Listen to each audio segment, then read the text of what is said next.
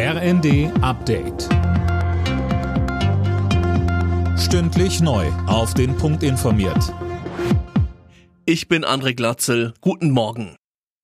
Die EU-Staaten haben sich auf ein weitgehendes Ölembargo gegen Russland geeinigt.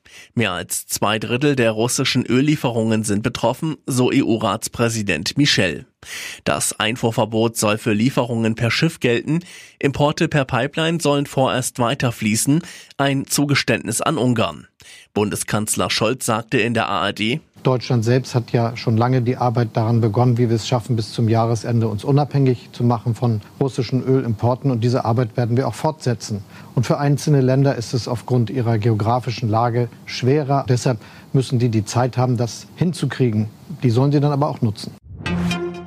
Finanzminister Lindner will gegen die hohe Inflation in Deutschland vorgehen. Die Schuldenbremse etwa soll ab 2023 wieder eingehalten werden, so Lindner im ZDF. Im Mai stiegen die Verbraucherpreise laut Statistischem Bundesamt um 7,9 Prozent im Vergleich zum Vorjahresmonat. Im Bundestag beginnen heute die abschließenden Beratungen über den Haushalt für dieses Jahr. Unter anderem geht es um die Etats für Verkehr, Bauen und Umwelt. Sönke Röhling, da gibt es im Vergleich zum letzten Jahr einige Änderungen. Ja, zum Beispiel muss der Verkehrsetat mit rund 5 Milliarden Euro weniger auskommen als im Vorjahr. Und das, obwohl die Mittel für die Bundeswasserstraßen, die Schiene und den Rad- und Fußverkehr steigen. Sparen muss auch das Umweltressort. Von knapp 2,7 schrumpft der Etat auf rund 2,2 Milliarden Euro. Mehr Geld als ursprünglich vorgeschlagen kann dagegen Bauministerin Geiwitz verplanen. Ihr Etat wächst auf knapp 5 Milliarden Euro. Größter Einzelposten ist da das Baukindergeld, das allein fast ein Fünftel des Geldes verschlingt.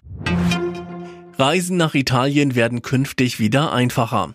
Das Land schafft die Corona-Einreiseregeln ab, so das Außenministerium. Heißt, wer einreist, braucht ab morgen keinen Nachweis über eine Corona-Impfung, Genesung oder einen negativen Test mehr. Alle Nachrichten auf rnd.de